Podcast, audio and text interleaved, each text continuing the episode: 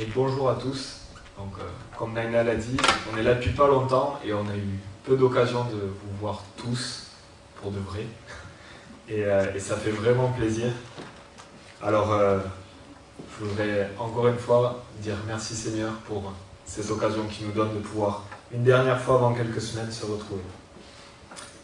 Et même si, si le lieu change, si l'heure change, il y a quelque chose qui ne change pas. C'est notre Dieu et notre volonté d'être à son écoute à travers sa parole, la Bible. Et on poursuit donc notre euh, série sur Daniel. Ça aussi, ça ne change pas. On est au chapitre 5. Je vous invite donc à ouvrir vos Bibles. Daniel 5.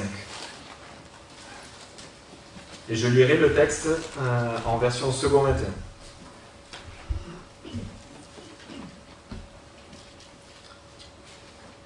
Le roi Belshazzar donna un grand festin à ses hauts fonctionnaires, au nombre de mille, et il but du vin en leur présence. Sous l'effet du vin, Belshazzar ordonna que l'on apporte les coupes en or et en argent, que son prédécesseur Nebuchadnezzar avait enlevées du temple de Jérusalem. C'était afin que le roi et ses hauts fonctionnaires, ainsi que ses femmes et ses concubines, s'en servent pour boire. On apporta alors les coupes en or qui avaient été enlevées du temple de la maison de Dieu à Jérusalem, et le roi, ses hauts fonctionnaires, ses femmes et ses concubines les utilisèrent pour boire. Ils burent du vin et ils célébrèrent les dieux en or, en argent, en bronze, en fer, en bois et en pierre. À ce moment-là apparurent les doigts d'une main humaine, et ils écrivirent devant le chandelier sur le plâtre du mur du palais royal. Le roi vit cette partie de main qui écrivait. Il changea alors de couleur, terrifié par ses pensées. Les jointures de ses hanches se relâchèrent et ses genoux se heurtèrent l'un contre l'autre. Le roi cria avec force de faire venir les astrologues, les prêtres chaldéens et les devins. Puis, prenant la parole, il dit aux sages de Babylone, Celui qui lira cette inscription et m'en révélera l'explication sera habillé de pourpre, portera un collier en or à son cou et aura la troisième place dans le gouvernement du royaume. Tous les sages du roi entrèrent, mais ils furent incapables de lire l'inscription et d'en faire connaître l'explication au roi. Le roi Belshazzar fut alors très effrayé et changea de couleur, et ses hauts fonctionnaires furent consternés. Alertée par les paroles du roi et de ses hauts fonctionnaires, la reine entra dans la salle du festin et dit Roi, puisses-tu vivre toujours? Ne te laisse pas terrifier par tes pensées et ne change pas de couleur. Il y a dans ton royaume un homme qui a en lui l'esprit des dieux saints. Déjà, à l'époque de ton prédécesseur, on a trouvé chez lui des lumières, de l'intelligence et une sagesse semblable à la sagesse des dieux. Aussi, le roi Nebuchadnezzar l'a désigné chef suprême des magiciens, des astrologues, des prêtres chaldéens et des devins. C'est ce qu'a fait ton prédécesseur sur le trône.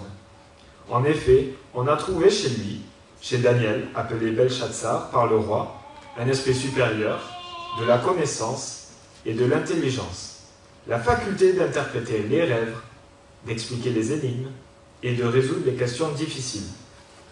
Que Daniel soit donc convoqué et il révélera l'explication.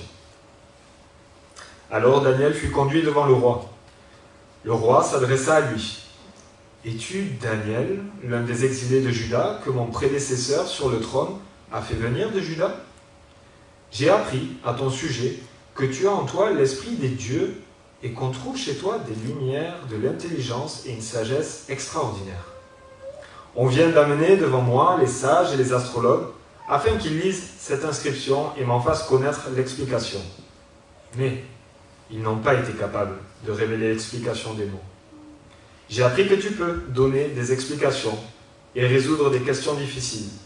Maintenant, si tu peux lire cette inscription et m'en faire connaître l'explication, tu seras habillé de pourpre, tu porteras un collier en or à ton cou, et tu auras la troisième place dans le gouvernement du royaume. Daniel répondit devant le roi, Garde tes dons pour toi et accorde tes récompenses à un autre. Je lirai néanmoins l'inscription au roi et je lui en ferai connaître l'explication. Roi, le Dieu Très-Haut avait donné à ton prédécesseur, Nebuchadnezzar, la royauté, la grandeur, la gloire et la majesté.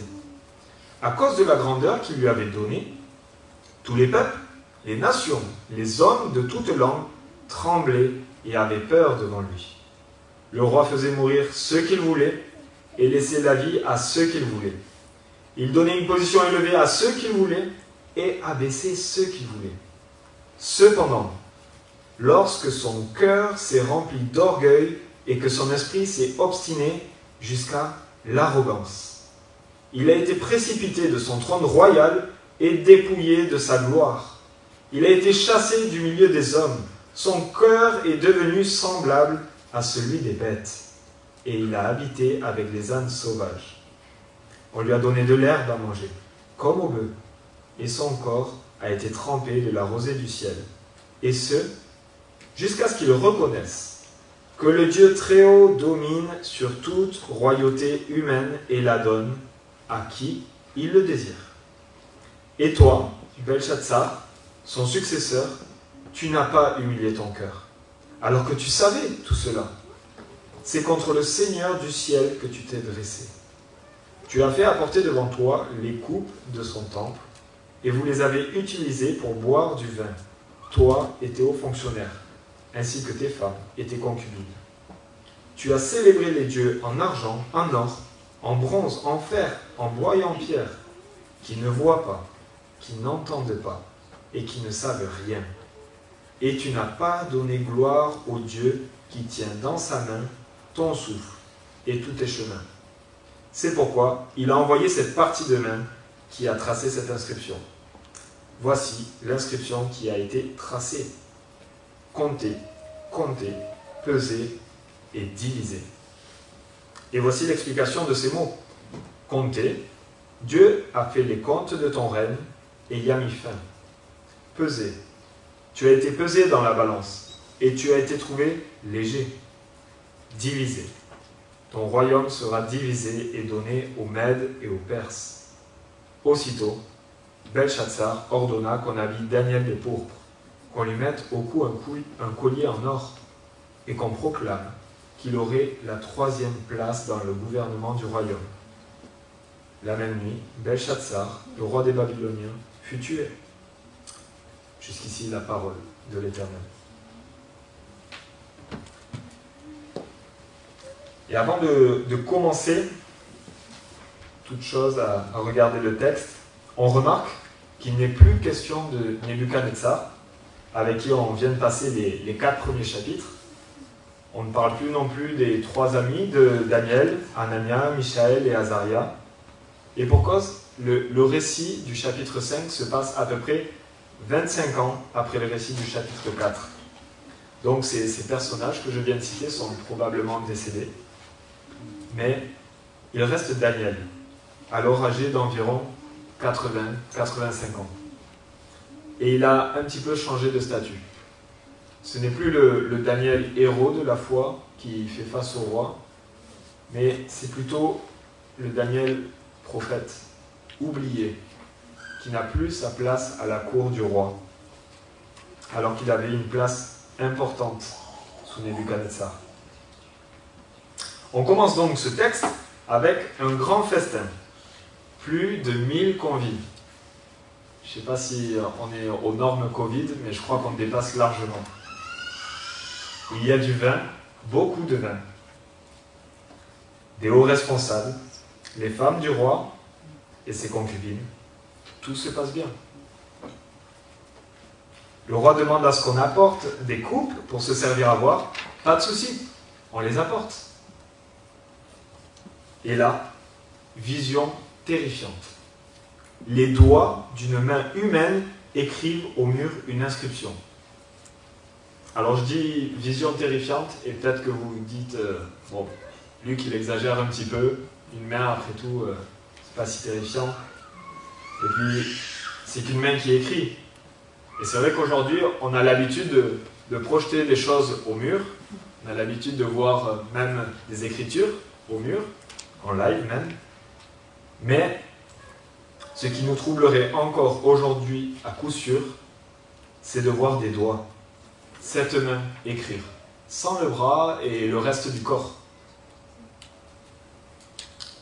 Tout le monde voit cette main et s'arrête de boire, s'arrête de manger, de faire ce qu'il faisait.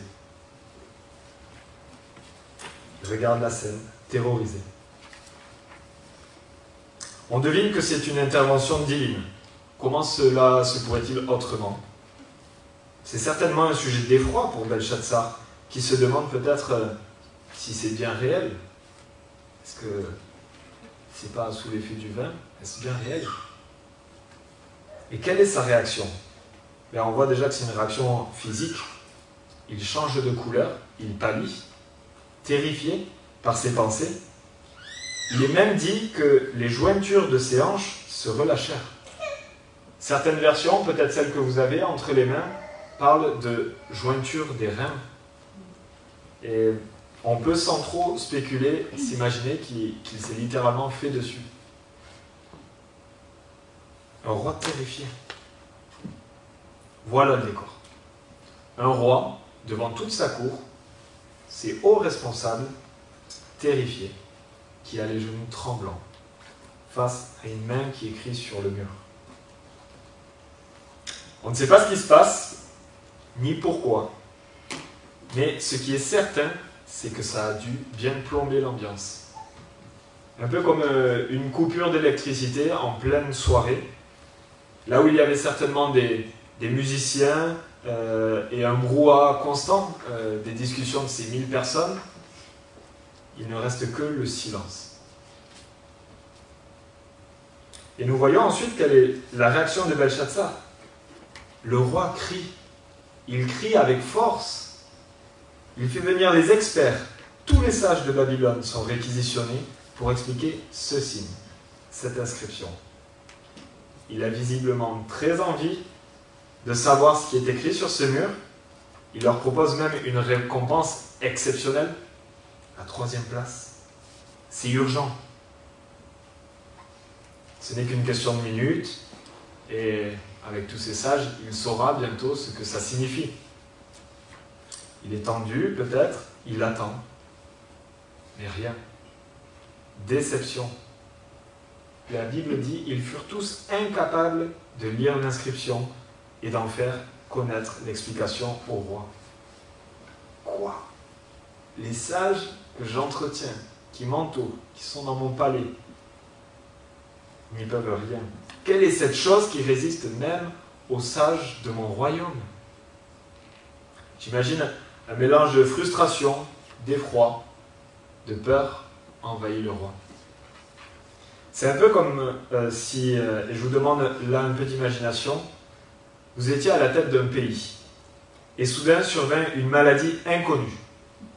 Vous mettez alors tous vos spécialistes, vos experts, pour savoir d'où elle vient, comment la contrôler, comment la soigner, etc., etc. Mais les résultats ne sont pas à la hauteur de vos attentes. J'imagine que je serais aussi terrifié par une situation pareille qui sort de mon contrôle. Et c'est le cas de Belshazzar, qui, très effrayé, change de nouveau de couleur, le pauvre. Et lui et ses hauts fonctionnaires sont consternés. Que pouvons-nous faire, se disent-ils Pas de solution. Et à notre époque aussi, on peut connaître ce genre de situation qui semble vraiment sans issue. Mais il va y avoir l'intervention de la reine.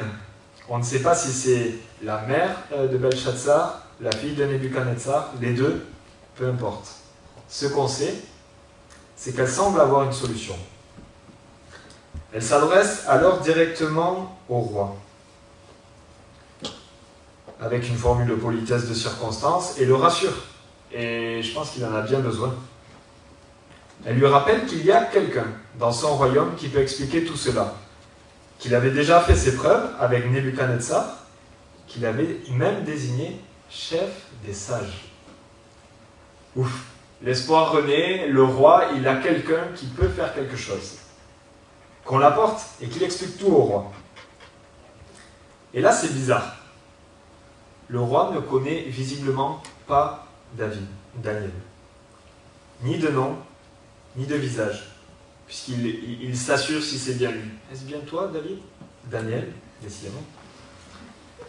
Il lui explique la situation et lui fait un rappel de la récompense promise. Et à ce stade-là du, du récit, on peut faire une pause et se demander quel est le lien entre ce récit qui s'est passé six siècles avant Jésus-Christ, au Moyen-Orient, dans l'Iran actuel, et ma vie aujourd'hui à Rennes. Et en fait, on peut s'apercevoir qu'un peu comme au début du texte, on vit dans une société où tout va bien, on maîtrise. Il y a la guerre, oui, mais pas chez nous. Il y a la famine aussi, mais pas chez nous. Il y a tremblement de terre, oui, c'est vrai, mais pas chez nous. La mort, oui, mais plus chez nous. Il y a quelques années encore, en France, on veillait les morts à la maison. Cela se fait encore dans, dans certains pays, mais aujourd'hui, on occulte volontairement tout cela. On pense vivre éternellement, on se croit invincible. Et pourtant, parfois, comme Belshazzar, on panique aussi. Et malgré toutes les crises, on ne se remet pas ou peu en question. On ne considère pas vraiment les événements. On préfère oublier ou occulter. On peut penser notamment à ce passage dans l'évangile de Luc, au chapitre 13, où Jésus nous demande simplement de nous tenir prêts quand quelques personnes l'interrogent au sujet d'un fait divers. Il est écrit, à ce moment-là, quelques personnes qui se trouvaient là racontèrent à Jésus ce qui était arrivé à des Galiléens dont Pilate avait mélangé le sang avec celui de leur sacrifice. Jésus leur répondit, Pensez-vous que ces Galiléens étaient des plus grands pécheurs que tous les autres Galiléens parce qu'ils ont subi un tel sort? Non, je vous le dis. Mais si vous ne changez pas d'attitude, vous périrez tous de même. Ou bien ces 18 personnes sur qui la tour de Siloé est tombée et qu'elle a tué, pensez-vous qu'elles étaient plus coupables que tous les autres habitants de Jérusalem? Non, je vous le dis. Mais si vous ne changez pas d'attitude, vous périrez tous de même. Ils veulent comprendre pourquoi c'est arrivé, et c'est souvent notre, notre façon de, de fonctionner. Et voici la réponse de Jésus.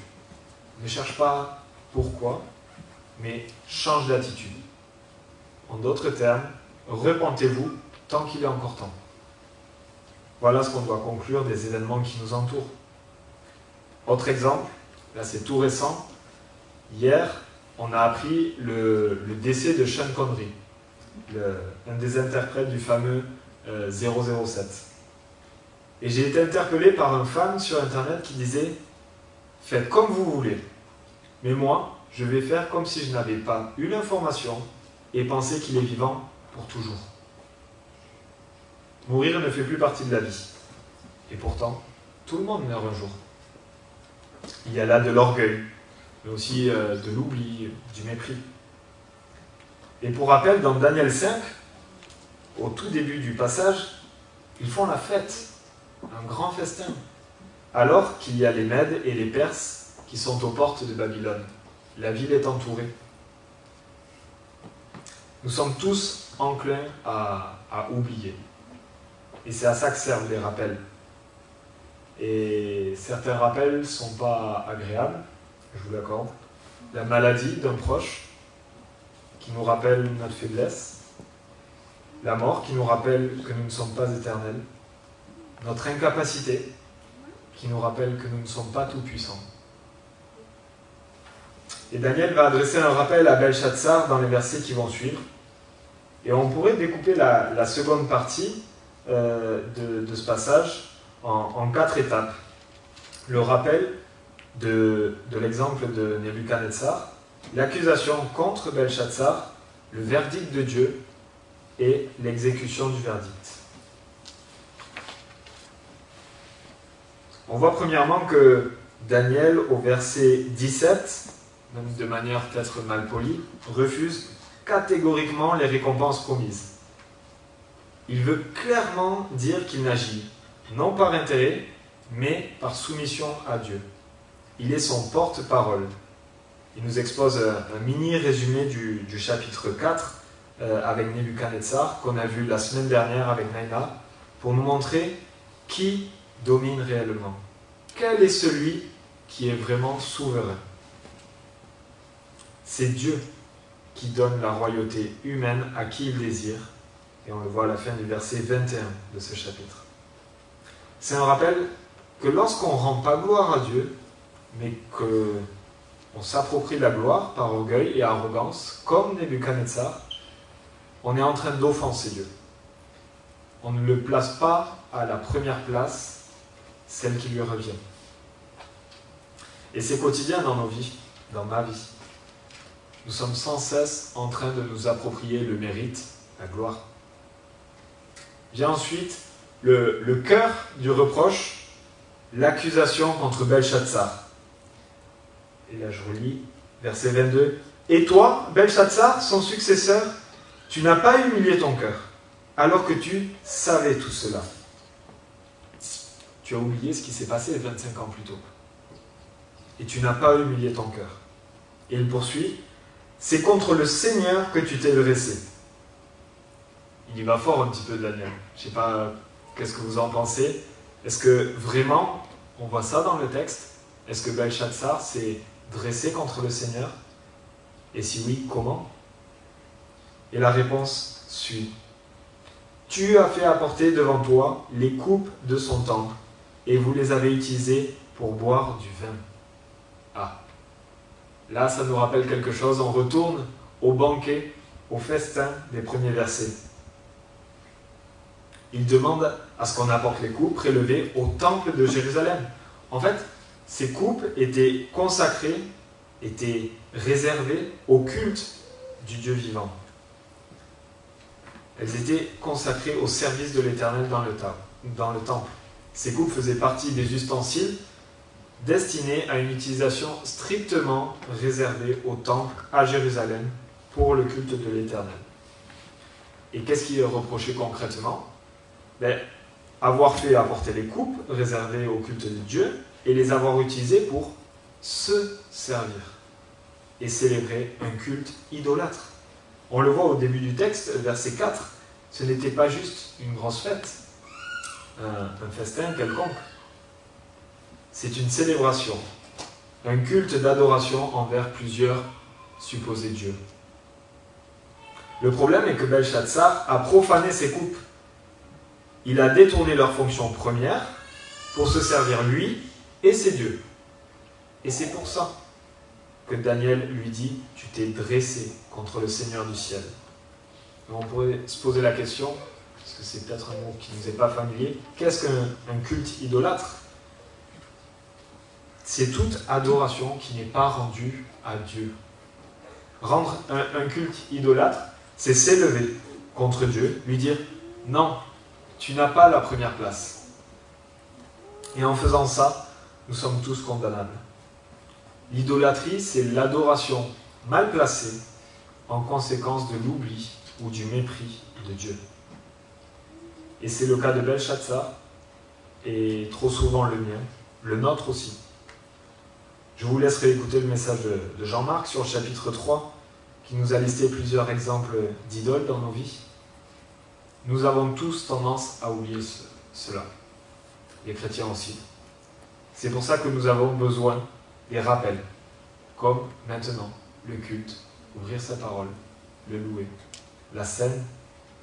On ressemble en fait beaucoup au, peuple d'Israël qui, en plein désert, alors qu'il vient d'être délivré, oublie qui est son Dieu, ce qu'il vient de faire, et se tourne vers le veau d'or. En fait, quand nous oublions Dieu, nous nous tournons automatiquement vers une idole. Un écrivain anglais du début du XXe siècle qui s'appelle Chesterton, alors il n'y a aucun lien avec euh, l'adhésif euh, qu'on utilise, a justement dit Quand l'homme cesse d'adorer Dieu, il n'adore pas rien. Il adore n'importe quoi. Je vais répéter. Quand l'homme cesse d'adorer Dieu, il n'adore pas rien, il adore n'importe quoi. Et c'est ce qui est reproché par la suite à Belshazzar. Tu as célébré les dieux en argent, en or, en bronze, en fer, en bois et en pierre, qui ne voient pas, qui n'entendent pas et qui ne savent rien. On pourrait se dire quand même c'est un peu rude. Belshazzar, au final, il ne connaît pas Dieu. Comment l'adorer? Et voilà ce que nous répond euh, l'épître de Paul aux Romains, au chapitre 1, à partir du verset 18. La colère de Dieu se révèle du ciel contre toute impiété et toute injustice des hommes qui, par leur injustice, tiennent la vérité prisonnière. Car ce qu'on peut connaître de Dieu est évident pour eux, puisque Dieu le leur a fait connaître. En effet, les perfections invisibles de Dieu, sa puissance éternelle et sa divinité se voient depuis la création du monde. Elles se comprennent par ce qu'il a fait. Ils sont donc inexcusables. Puisque, tout en connaissant Dieu, ils ne lui ont pas donné gloire, la gloire qu'il méritait en tant que Dieu, et ne lui ont pas montré de reconnaissance. Au contraire, ils se sont égarés dans leur raisonnement, et leur cœur sans intelligence a été plongé dans les ténèbres. Ils se vantent d'être sages, mais ils sont devenus fous. Ils ont remplacé la gloire du Dieu incorruptible par des images qui représentent l'homme corruptible. Il est question dans ce texte de ceux qui ne connaissent pas Dieu par sa parole, les non-chrétiens, Belshazzar. Et il est dit qu'ils sont inexcusables car Dieu se révèle depuis la création du monde. À combien plus forte raison, nous qui le connaissons en plus par sa parole, nous sommes inexcusables lorsque nous ne lui rendons pas gloire. Et c'est le dernier point de l'accusation. Et tu n'as pas donné gloire au Dieu qui tient dans sa main ton souffle et tous tes chemins. Ce n'est pas simplement le, fait d'avoir célébré d'autres dieux qui lui est reproché, mais il lui est reproché aussi de ne pas avoir donné gloire au Dieu souverain. Est-ce que vous saisissez la, la nuance? C'est un peu comme si euh, je disais, c'est pas parce que je n'apporte pas d'amour ou je ne convoite pas toutes les autres femmes que j'apporte forcément de l'amour à ma femme. Ou alors, ce n'est pas parce que euh, je m'abstiens de toute forme de mal que je fais forcément quelque chose de bien. Dieu veut que nous nous abstenions de toute idolâtrie et que nous lui rendions gloire à lui seul. Et voilà la fin de l'accusation. On pourrait résumer cette section euh, où Daniel accuse Belshazzar en trois points. Nous, nous offensons Dieu quand nous utilisons mal ce qui est à Dieu, les coupes dans le texte, peut-être nos corps, peut-être nos paroles, quand nous adorons d'autres dieux, les faux dieux dans le texte, nos idoles actuelles, et surtout quand nous ne glorifions pas Dieu. Et par la suite, il explique enfin, ça vient tard, l'inscription sur le mur, et dit que c'est Dieu qui a envoyé cette main, cette partie de main. Compter, compter, peser et diviser. Et peut-être que dans vos versions, vous avez Méné, Méné, Tekel et Parsin, mais en fait c'est simplement la traduction. Ce n'est pas franchement une bonne nouvelle pour euh, Belshazzar. Ton règne est fini, tu as été trouvé léger et ton royaume va être divisé. Niveau ambiance, là, vous vous souvenez tout à l'heure, là on peut carrément dire que la fête est finie. C'est terrible ce jugement. Pourtant, on va voir qu'il y a une certaine indifférence chez le roi, un mépris dans tous les cas. Il n'y a pas de, prise de conscience, on ne le voit pas dans le texte. Euh, ce verdict nous rappelle encore une fois qui est aux commandes, qui compte, qui pèse, qui divise. Et en fait, face à, cette accusation, je le disais euh, tout à l'heure, nous sommes tous coupables. Donc le verdict est valable pour nous aussi. Mais, heureusement, il y a un mais. La Bible dit en Romains 3, mais maintenant, la justice de Dieu, dont témoignent la loi et les prophètes, a été manifestée indépendamment de la loi.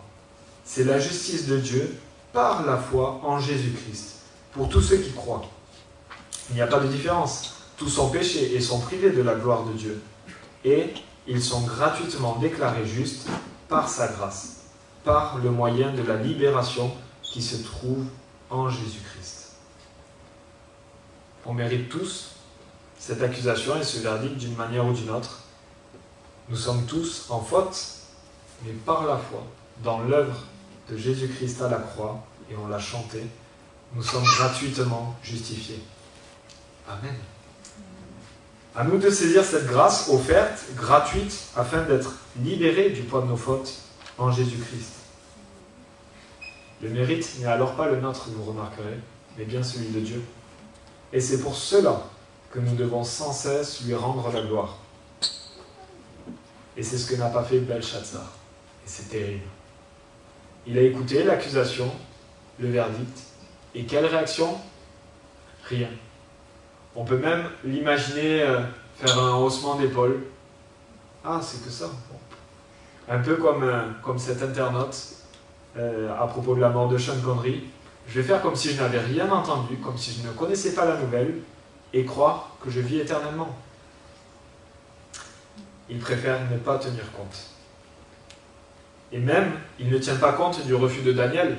Donc on voit vraiment qu'il est un petit peu ailleurs. Daniel lui a dit tout à l'heure, non, non, garde tes dons, garde tes récompenses, je n'en veux pas. Non, il persiste, il lui donne ses récompenses. Et la nuit même, les Mèdes et les Perses entrent dans Babylone et Belshazzar est tué. Je sais que c'est une triste fin. On aurait aimé avoir un cœur repentant, une vie sauvée. On aime bien les happy. Mais tel n'est pas le cas là dans le texte. Et c'est aussi vrai pour notre époque.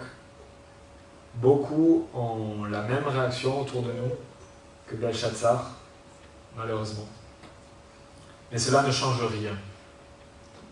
Dieu reste fidèle à sa parole, à son plan de salut pour les hommes, et il veut que nous lui donnions gloire à lui seul.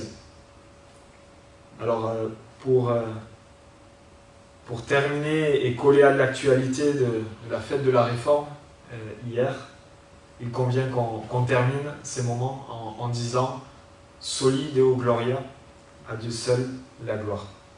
Amen.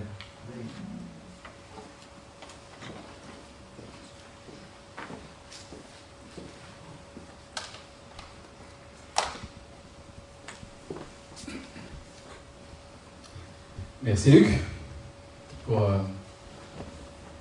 ces leçons de Daniel 5.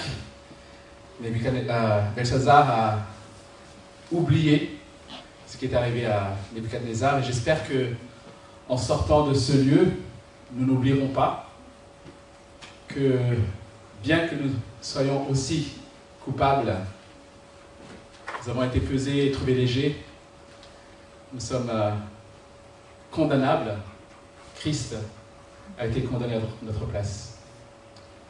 Lui qui a été euh, trouvé juste a été condamné à notre place. Et ça, c'est la bonne nouvelle que nous voulons retenir aussi cet après-midi.